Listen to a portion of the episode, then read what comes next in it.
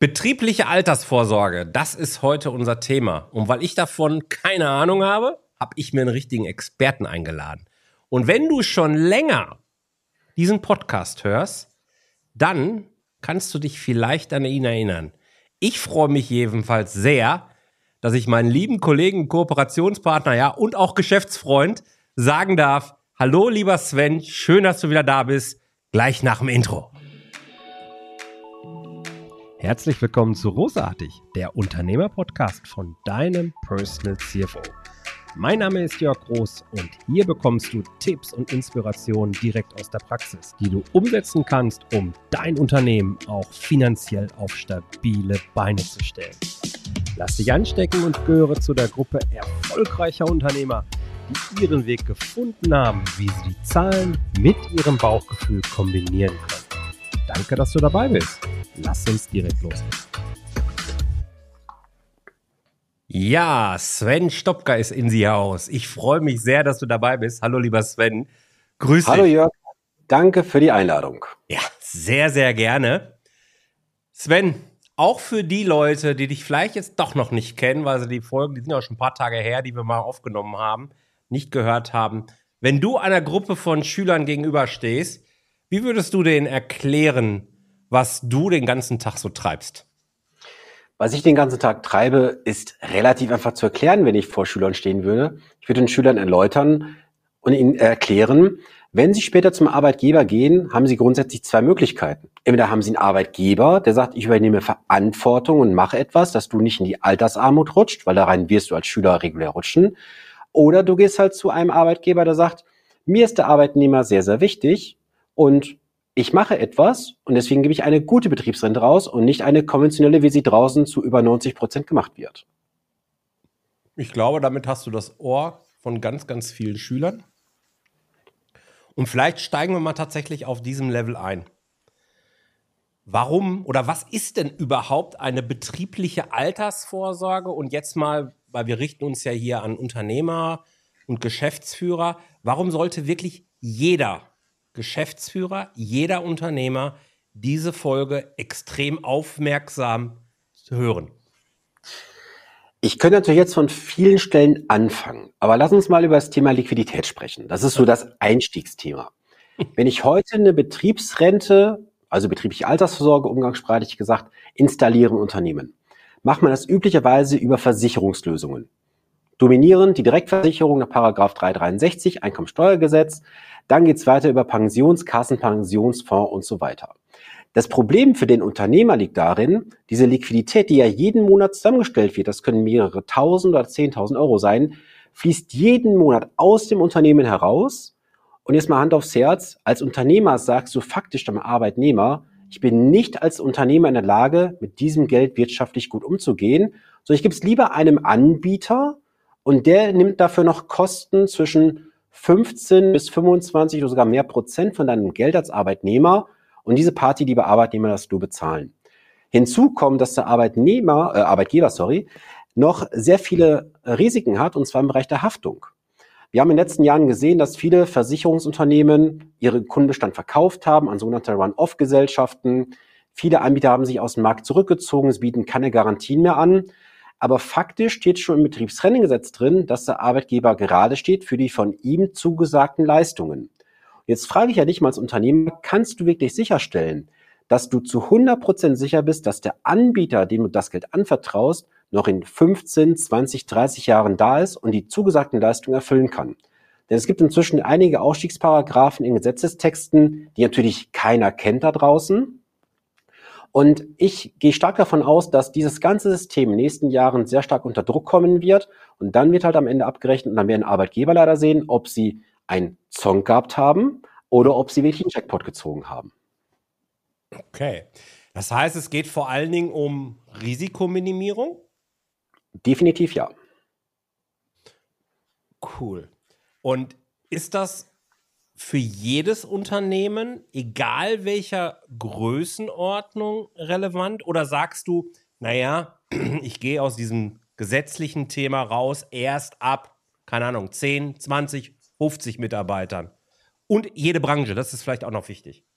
Ja, also ich sage mal bewusst, es geht fast jede Branche. Da muss man immer gucken, gibt es Tarifverträge, gibt es da gewisse außerbetriebliche Lösungen, die man vielleicht nutzen kann und so weiter. Aber grundsätzlich kannst du es schon ab zwei, drei Mitarbeitern realisieren. Je mehr Mitarbeiter, umso mehr Spaß macht es. Also ich bin jetzt gerade mit Unternehmern im Gespräch. Der kleinste hat drei Mitarbeiter, der größte aktuell, glaube ich, 217. Also in so einer Range kann man sich bewegen und je mehr Mitarbeiter, umso mehr Spaß hat auch der Unternehmer letztendlich. Okay, dann beschreib doch mal, wie sieht denn ein vernünftiges betriebliches Altersvorsorgekonzept, sagt man das so, äh, Kannst aus? Du so sagen, Wann kann ich das erkennen? Bitte? Kannst du gern so sagen. Gut, danke. okay, wie sieht so ein gutes Konzept aus? Also erstmal ist es ja so, du weißt, ich bin für, für Real Talk, Jörg. Ja. Die allermeisten Hochrechnungen von Anbietern, egal von wo sie jetzt kommen, sind oft fehlerhaft. Das wird aber nicht nachgerechnet, weder vom Verkäufer, Berater noch vom Unternehmer. Es werden Unterschriften geleistet, ohne zu wissen, was gehe ich damit auch für eine Verpflichtung später ein. Und wie sieht so ein gutes Konzept aus? Erstens sollte es der Unternehmer erstmal verstehen. Er sollte es also wirtschaftlich nachrechnen können. Ist es eher für mich oder ist es eher gegen mich gerichtet? Dann zu schauen, habe ich dadurch noch vielleicht steuerliche Kompensationseffekte, die ich erwirken kann, im Bereich von mehreren zehn oder mehreren hunderttausend Euro. Dann weiteres ähm, Kriterium wäre zu schauen, was passiert denn mit den Arbeitnehmern, wenn sie aus dem Unternehmen ausscheiden? Ist das für sie nachteilig wirtschaftlich oder haben sie gar noch weitere Vorteile dadurch? Also solche Systeme unterscheiden sich schon vom Grundsatz her, ähm, ob du sagst, es ist halt für den Arbeitnehmer oder gegen den Arbeitnehmer gerichtet. Und für mich ist immer ganz entscheidend die Situation des Unternehmers. Denn der Unternehmer ist ja faktisch mein Auftraggeber, auch bei der Versicherung. Ja. Weil überleg mal, wer steht oben im Versicherungsschein drin? Immer der Arbeitgeber. Der Arbeitnehmer ist nur versicherte Person, also mittels zum Zweck so gesehen. Und wenn ich jetzt hingehe als Unternehmer und habe jetzt eine Entgeltumwandlungsvereinbarung, da steht ja drin, ich als Arbeitgeber nehme dir als Arbeitnehmer zum Beispiel 200 Euro jeden Monat von dem Bruttogehalt weg. Ich führe das an einen Unternehmern ab, zum Beispiel eine Versicherung. Und diese Versicherung sagt jetzt eine Leistung zu. Hm. Was die allermeisten Unternehmer nicht wissen, er steht für die zugesagten Leistungen ein. Das heißt also, steht da drin, ähm, zum Beispiel der Versicherer sagt zu, eine einmalige Zahlung von zum Beispiel 80.000 Euro und der Versicherer leistet am Ende weniger als diese 80.000 Euro, steht der Arbeitgeber voll in der Haftung drin. Und das kann für einige Unternehmen durchaus sehr teuer werden. Weil du musst mal rechnen, zum Beispiel der Versicherer zahlt nur 60.000 Euro aus, da wird ja kaum ein Arbeitnehmer sagen, ach, ist schon gut, Chef, lass stecken. Der wird gucken, dass er an seine 20.000 Euro kommt, die ihm zugesichert wurden. Weil es war ja auch sein Entgelt, was entsprechend umgewandelt wurde. Ja, klar. Habe ich denn die Chance, solche Versicherungspapiere selbst auch lesen zu können, ohne jetzt eine fachliche Vorprägung zu haben und dann das Risiko zu beurteilen? Oder brauche ich dafür eigentlich immer mindestens einen Experten, idealerweise wie du es eben bist, äh, an meiner Seite? Naja, Jörg, das kann man jetzt von sehr oder sehr Seite sehen. Auf der einen Seite kannst du jetzt natürlich erstmal hingehen als Unternehmer und sagen, so, ich mache mal eine einfache Milchmädchenrechnung oder eine einfache Milchmannrechnung. Du sagst, wie viel habe ich eingezahlt von heute bis zum Stichtag und wie viel ist drin im Vertrag. Und ich kann dir sagen, ich habe in den letzten Jahren hunderte von Verträgen untersucht und die allerwenigsten waren positiv. Mhm. So, da fällt mir so ein Paradebeispiel ein, ein Vertrag aus dem Jahre 2004 bis 2038, also 34 Jahre Laufzeit. Der mhm. Vertrag wurde kontinuierlich bespart. Ohne Unterbrechung ist uns alles vom Anbieter bestätigt worden. Der Vertrag hat heute nach selbst über 15 Jahren Laufzeit noch ein negatives Deckungskapital, das heißt, es ist weniger drin, als eingezahlt wurde. Und wenn die Arbeitnehmerin in Rente geht in 2038, ist bei der Kapitalauszahlung, das können wir nur entsprechend bewerten, dementsprechend eine Garantieverzinsung mit Überschüssen von 1,13 Prozent vorhanden. So, wenn ich jetzt mal hingehe und überlege, dass selbst die EZB sagt, 2% Inflation ist Kaufpreisstabilität. Mhm. Dann ist 1,13% ein negatives Ergebnis unterhalb der Inflationsrate, statistisch zumindest. Und Inflation macht sich vor, es gibt die gefühlte Inflation, die statistische und die echte Inflation. Ja. Die ist höher als 2%. Das wissen wir aus den letzten Jahren. Ja. Und das Entscheidende ist doch Folgendes. Was ist es für ein Signal an den Arbeitnehmer, wenn ich als Arbeitgeber sage, ich mache eine Standardlösung über zum Beispiel Direktversicherung, Pensionskasse, Pensionsfonds, wie hebe ich mich denn auch von Marktbegleitern ab? Ich meine, machen wir uns vor, vor Jahren war der Obstkorb das Highlight gewesen. Heute hast du ganze Obst äh, teilweise in Küchen stehen, weil jeder sagt, ja, jetzt gibt's noch Kiwis und Orangen obendrauf, nicht nur Äpfel und Bananen. Der nächste sagt, ja, ich mache ein E-Bike. Der nächste sagt, ja, bei uns gibt's eine Tankgutscheine im Monat. Du hast Wie Kicker jetzt nicht vergessen. Was habe ich nicht vergessen? Den Kicker. Ja, den Kicker. Den Kicker. ähm, also ich muss doch gucken, wie unterscheide ich mich in der heutigen Zeit von den Marktbegleitern? Weil ja. der War of Talents ist ausgebrochen. Mhm. Wenn ich heute hingehe zu einem Bewerbungsgespräch und der Arbeitgeber würde mir sagen, lieber Bewerber, angenommen, wir entscheiden uns für dich und du lässt die Tinte unten rechts bei uns auf dem Arbeitsvertrag. Mhm. Wir zahlen dir eine Betriebsrente, wo du vielleicht auch selber gar nichts einzahlen musst, im Wert von 50, 80, 100.000 Euro später aus. Und lieber Bewerber, mal angenommen, du würdest dich woanders noch bewerben, dann frag mal nach, wie die das Ganze lösen. Machen die so Standardlösungen? Wir sind so finanzstark als Unternehmer, wir machen das alles hausintern, ohne externen Dienstleister, wie zum Beispiel ein Versicherer, die du auch noch bezahlst als Arbeitnehmer. Weißt du, wie viel Arbeitgeber mit mir in den letzten Wochen gesprochen haben und sagen, das ist so geil vom Konzept her, das haben wir gar nicht gekannt. Ja, weil nämlich dieses System, wie ich es mache, kaum bekannt ist. Weil jeder kennt nur Klassiker, Direktversicherung 363, Pensionskasse, das war's. Wie bist du da drauf gekommen? Wie bin ich drauf gekommen? Weil, schau mal, es gibt ja ein, ein Geheimnis. Warum haben die großen Konzerne gewisse Privilegien, die KMU-Unternehmen nicht haben? Das ist falsch. Die KMU-Unternehmen können diese Privilegien auch nutzen. Sie müssen nur sich diesen Lego-Kasten besorgen und diesen Lego-Kasten nutzen und diese Steine zusammensetzen. Und bei diesem Lego-Kasten zusammensetzen helfe ich halt. Okay, das heißt am Ende, du hast dir angeguckt, was die großen Unternehmen so machen, die lieben Konzerne, hast ja. dann gewusst, aufgrund deiner jahrelangen Fachexpertise als Honorarberater, naja, grundsätzlich stehen die gleichen Instrumente eben auch den kleinen, in Anführungsstrichen, Unternehmen zur Verfügung und hast daraus dann ein Konzept entwickelt in den letzten Jahren, das eben jedes kleinere Unternehmen, hast du ja gesagt, so ab zwei, drei Mitarbeitern, eben dann auch anwenden kann. Habe ich das richtig so zusammengefasst? Das hast du soweit richtig zusammengefasst, Jörg. Und jetzt kommt ja der Vorteil noch oben drauf. Es ist für den Unternehmer ein Full Service, den ich anbiete.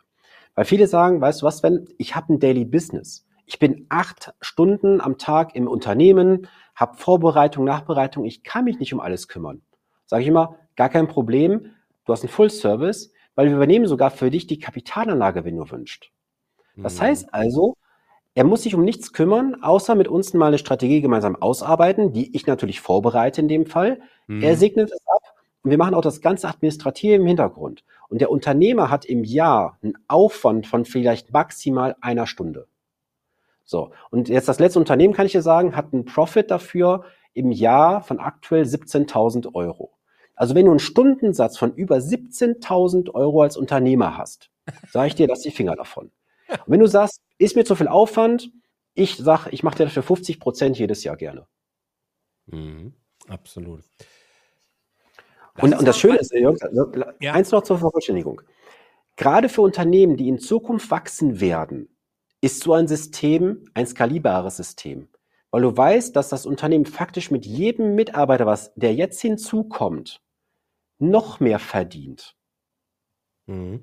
Genau darauf will, wollte ich jetzt hinaus, weil ich weiß ja, dass uns jetzt viele Handwerksbetriebe zuhören. Mhm. Mm, und da kann ich mir vorstellen, dass eben einige dabei sind sagen, ja, okay, das hört sich alles total klasse an, aber wie funktioniert es jetzt ganz genau? Sehen wir mal an, keine Ahnung, wir stellen irgendeinen Handwerks, Handwerker ein, einen Gesellen oder wie auch immer, der irgendwie 2000 Euro im Monat kriegt. Nehmen wir mal mhm. irgendeine gerade Zahl, ist ja völlig wurscht. Ähm, wandeln wir jetzt von dem typischen Arbeitnehmer brutto einen Teil um, packt der Arbeitgeber auf diese 2000 Euro, die er dem, Kunden, äh, dem, dem Arbeitge äh, Arbeitnehmer versprochen hat, nochmal einen Schnaps drauf oder wie läuft es konkret? Also das ist super individuell. Es gibt alles in der kompletten Bandbreite und Mischung. Es gibt Arbeitgeber, die sagen, ich gebe rein einen Betrag X ohne jegliche Verpflichtung, man muss es nur abholen. So, dann gibt es Arbeitgeber, die sagen, gibst du mir X, gebe ich Y obendrauf. Dann gibt es welche, die sagen, bei uns gibt es nur einen eine Arbeitgeberleistung, wenn das und das erfolgt ist. Also das ist, wie gesagt, so ein reines Baukastenprinzip und da kann jeder Unternehmer die Spielregeln selber bestimmen. Du kannst auch sagen, zum Beispiel, ich nehme nur Arbeitnehmer rein, die jünger als 60 Jahre sind zum Beispiel. Du entscheidest auch, was passiert denn jetzt beispielsweise im Todesfall? Gebe ich meine Arbeitgeberleistung Todesfall raus oder bekommt er nur sein Entgelt plus Verzinsung raus? Also das ist komplett modular und da könnte man jetzt unzählige Variationen letztendlich durchgehen. Wichtig ist zu wissen, der Unternehmer ist in seiner Ebene der volle Entscheider und kriegt nicht was Standardmäßiges aufoktroyiert, wie es halt draußen ja. üblicherweise passiert. Ja, genau darauf wollte ich eben hinaus, dass es so super individuell ist und im Prinzip im persönlichen Gespräch mit dir kann jeder Handwerksbetrieb, jedes andere Unternehmen, wir haben ja gesagt, es sind alle, fast alle Branchen äh, sind relevant. Welche Branchen sind überhaupt nicht relevant, um die direkt auszuschließen? Ja, schwierig wird es im Bereich äh, Pflege, wenn du dahinter zum Beispiel ähm, karikative Einrichtungen hast oder Vereine. Ja, da wird es ein ja. bisschen schwieriger. Okay. Ist aber auch händelbar durchaus. Da kommt es dann immer auf die Personen drauf an, die da im Hintergrund stehen. Ja. Grundsätzlich kannst du es alles machen. Und eine wichtige Voraussetzung, es ist kein Sanierungsprozess, den wir da haben. Also das Unternehmen sollte schon schwarze Zahlen schreiben. Ja, ja, aber ich hatte jetzt in letzter Zeit auch ein paar Anfragen. Ja, wir brauchen gerade 500.000 Euro Liquidität, äh, weil wir gerade einen Engpass haben. Sage ich, sorry, dafür ist es nicht gedacht und es funktioniert auch nicht. Okay, gut, okay. okay. Was, was passiert denn eigentlich, wenn ein Arbeitnehmer in ein Unternehmen reinkommt und eine betriebliche Altersvorsorge schon mitbringt? Muss ich die dann übernehmen? Kann ich die dann umwandeln in mein System oder was passiert dann? Also grundsätzlich kann ich nur jedem Unternehmer, jedem Selbstständigen raten, wenn jemand kommt als Arbeitnehmer und sagt, ich habe da schon was, das hat der Onkel Willi gemacht oder das hat mein Schwager über fünf Ecken gemacht, tunlichst nicht, ich betone nicht übernehmen. Denn diese Handgranate, wie ich es gerne sage, wird weitergereicht. Und du als Arbeitnehmer, äh, Arbeitgeber stehst mit allen Pflichten und Rechten in den Vertrag ein. Mhm. Und das unterschreibst du auch. Da steht das so sinngemäß drin oder ein bisschen verklausuliert, dass du diesen Vertrag mit allen Rechten und Pflichten übernimmst. Wenn der Vertrag jetzt schon in der Unterdeckung drin ist, zum Beispiel 20.000 Euro eingezahlt, nur 11.000 Euro Deckungskapital, stehst du für die Differenz gerade, wenn es in die Hose geht.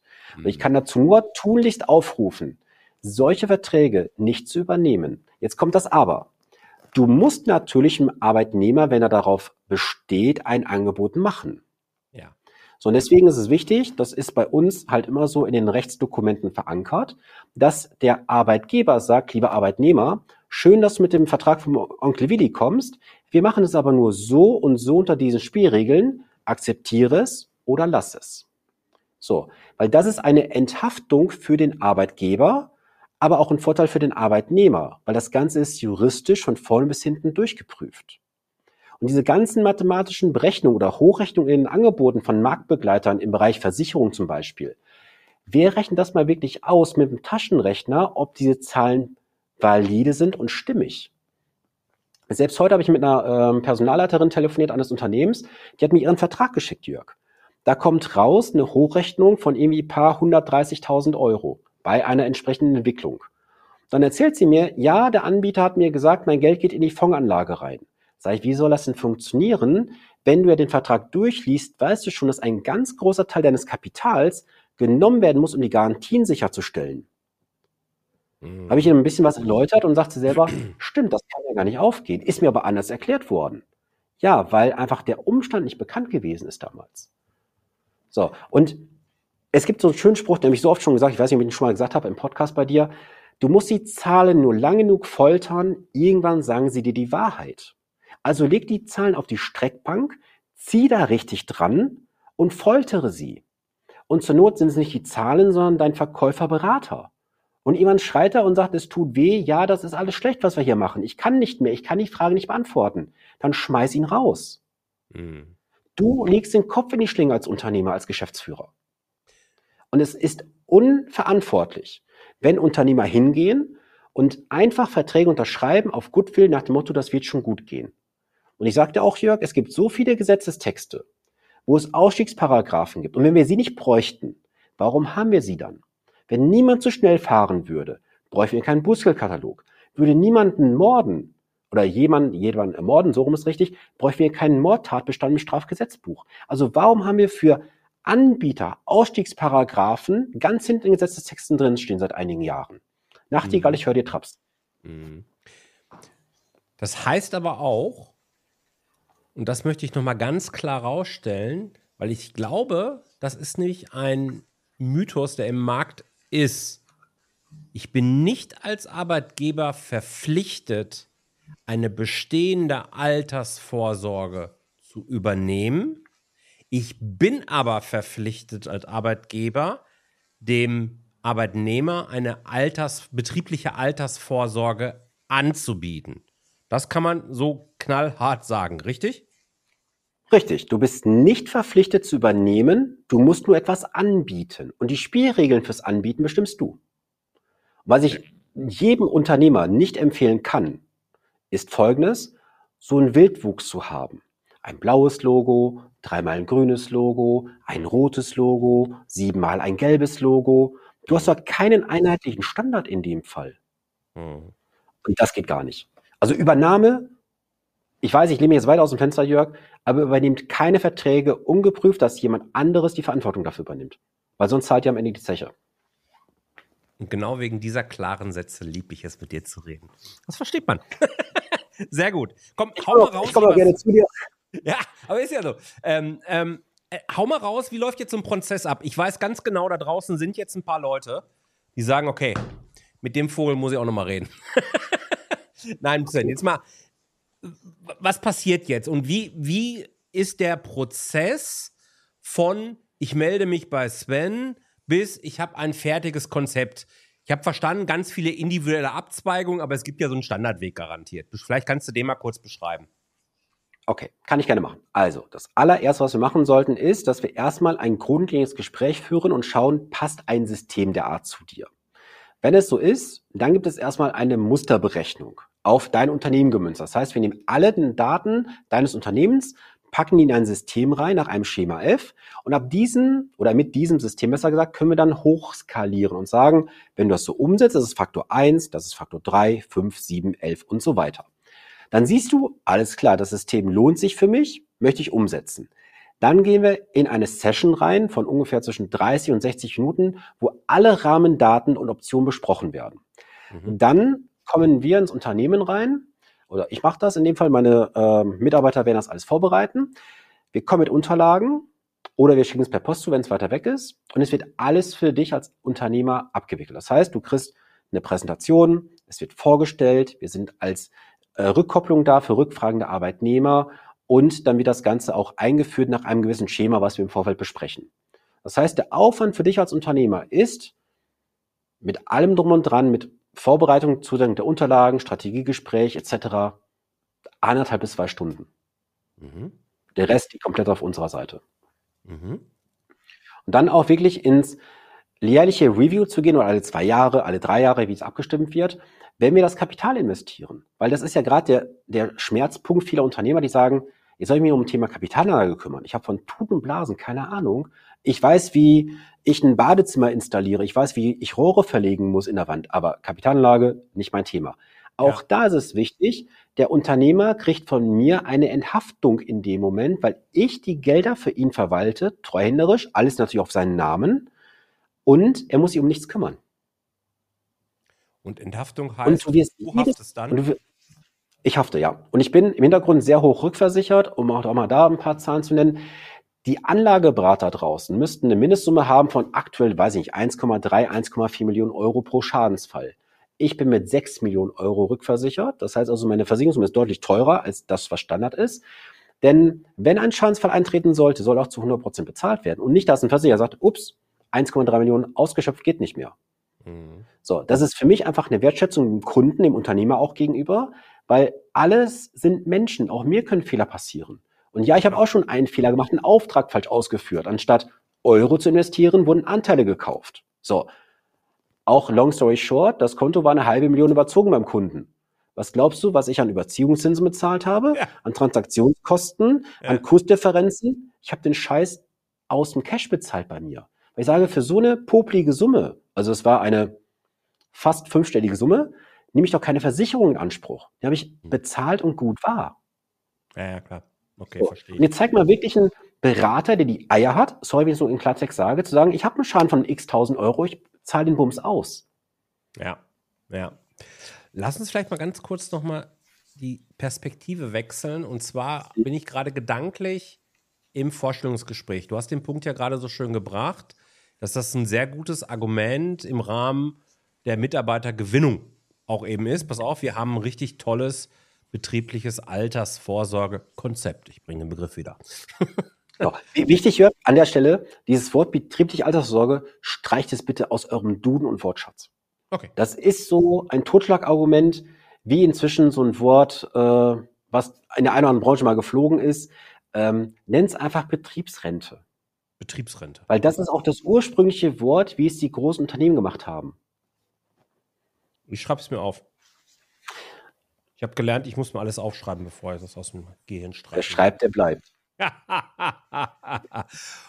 ähm, okay, wenn ich jetzt also die Betriebsrente mit einem potenziellen Be oder mit einem Bewerber bespreche, ähm, kann ein Arbeitnehmer mhm. denn die Rente dann auch mit zu einem anderen Unternehmen nehmen? Und meine, wir hatten gerade die Perspektive vom Arbeitgeber.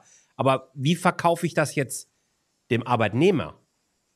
Okay, also erstmal gehst du soweit gar nicht im Vorstellungsgespräch, sondern dann, wenn er dann aus der Probezeit raus ist und wirklich berechtigt ist mitzumachen oder nach einer Betriebszugehörigkeit. Ja, ja es kann ja durchaus ein Argument sein. Wenn ich jetzt argumentieren muss, du kannst dann später, das, ich würde sowas schon gerne wissen wollen.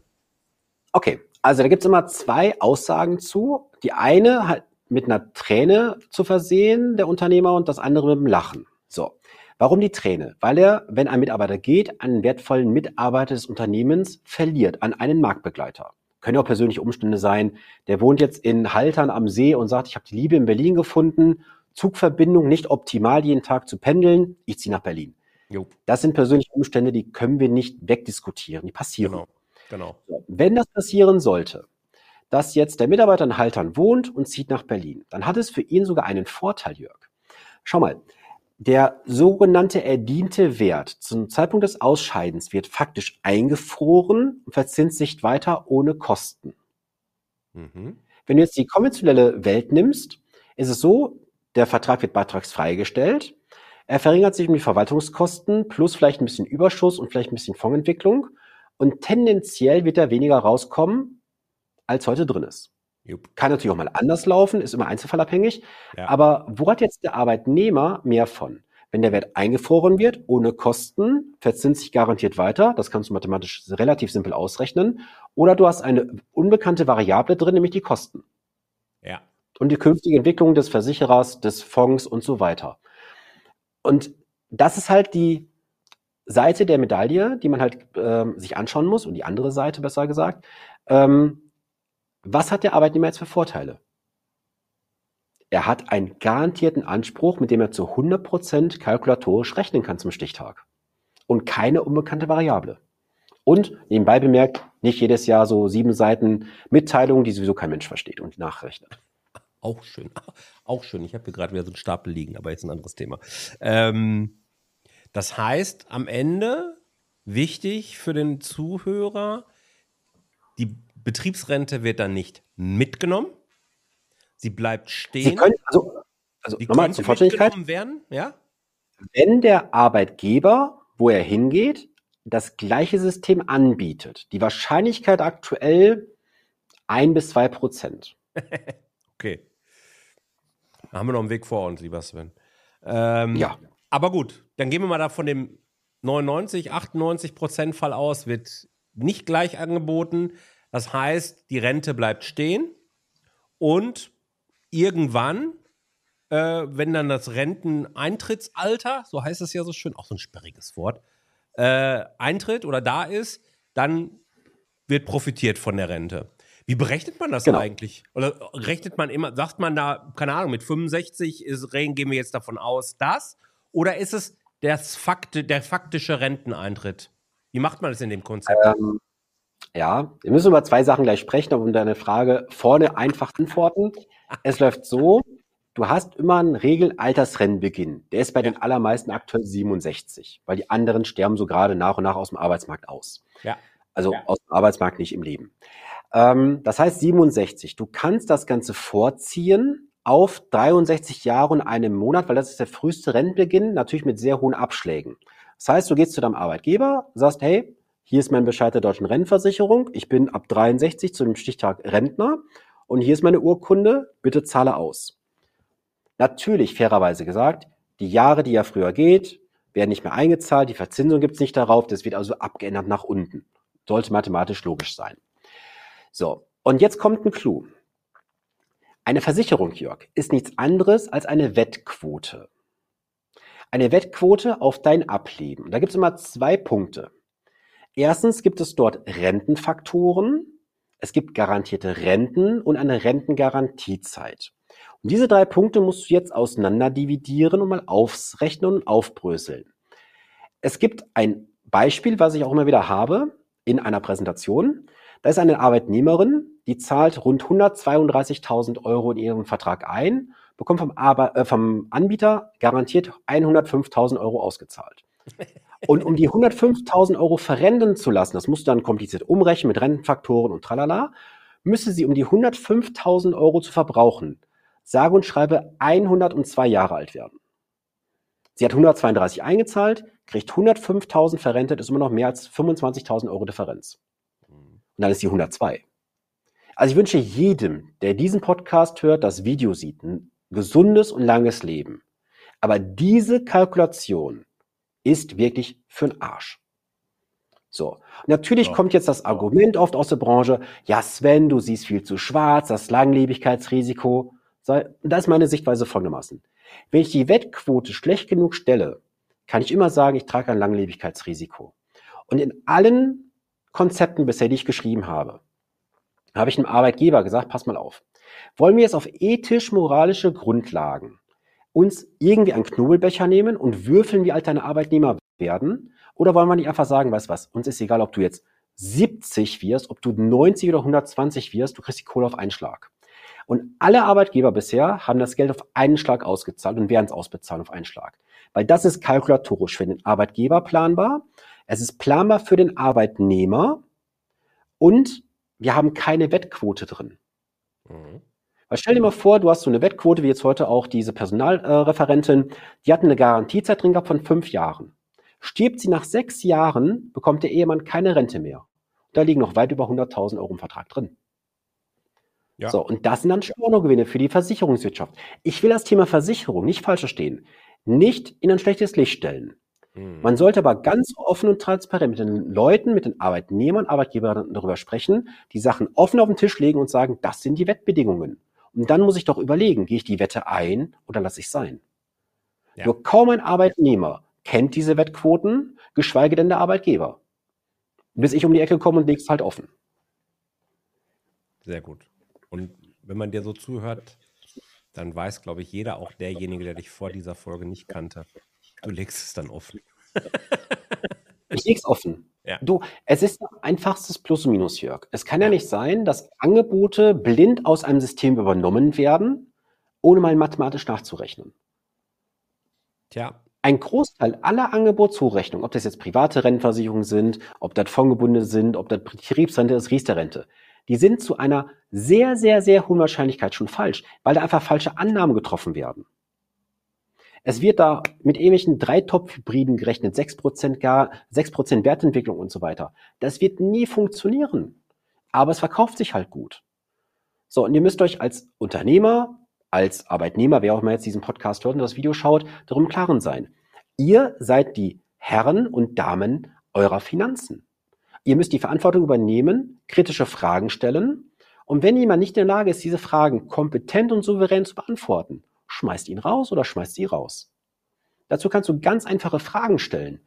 Das könnte so eine Frage sein, zum Beispiel, ja, du mal angenommen, ein Kind wird heute geboren, ich möchte inflationsbereinigt für mein Kind 20.000 Euro später haben fürs Studium in 18 Jahren, angenommene Inflation 2,75 Prozent, ähm, ich gehe von der Rendite aus von 6,35 Prozent effektiv. Wie viel muss ich heute investieren, damit das Geld später für mein Kind da ist?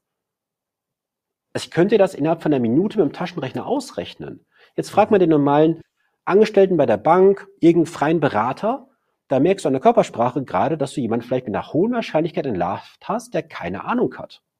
Genau. so. Und Zahlen, Mathematik, Mathematik ist das geilste System überhaupt. Warum? Weil ob wir jetzt in Deutschland sind, in den USA, in der Schweiz, in Asien, eins plus eins ist immer zwei. Außer bei Pippi Langstrumpf. Aber da leben wir nicht. Ja. So. Das heißt, egal wo ich unterwegs bin in der Welt, es bleibt immer das Gleiche in der Mathematik. Und Bedingungen interessieren mich erstmal nicht, weil erstmal die Zahlen wichtig sind. Und Zahlen kann ich greifen. Schönes Schlusswort, lieber Sven. Schönes Schlusswort. Vielen Dank.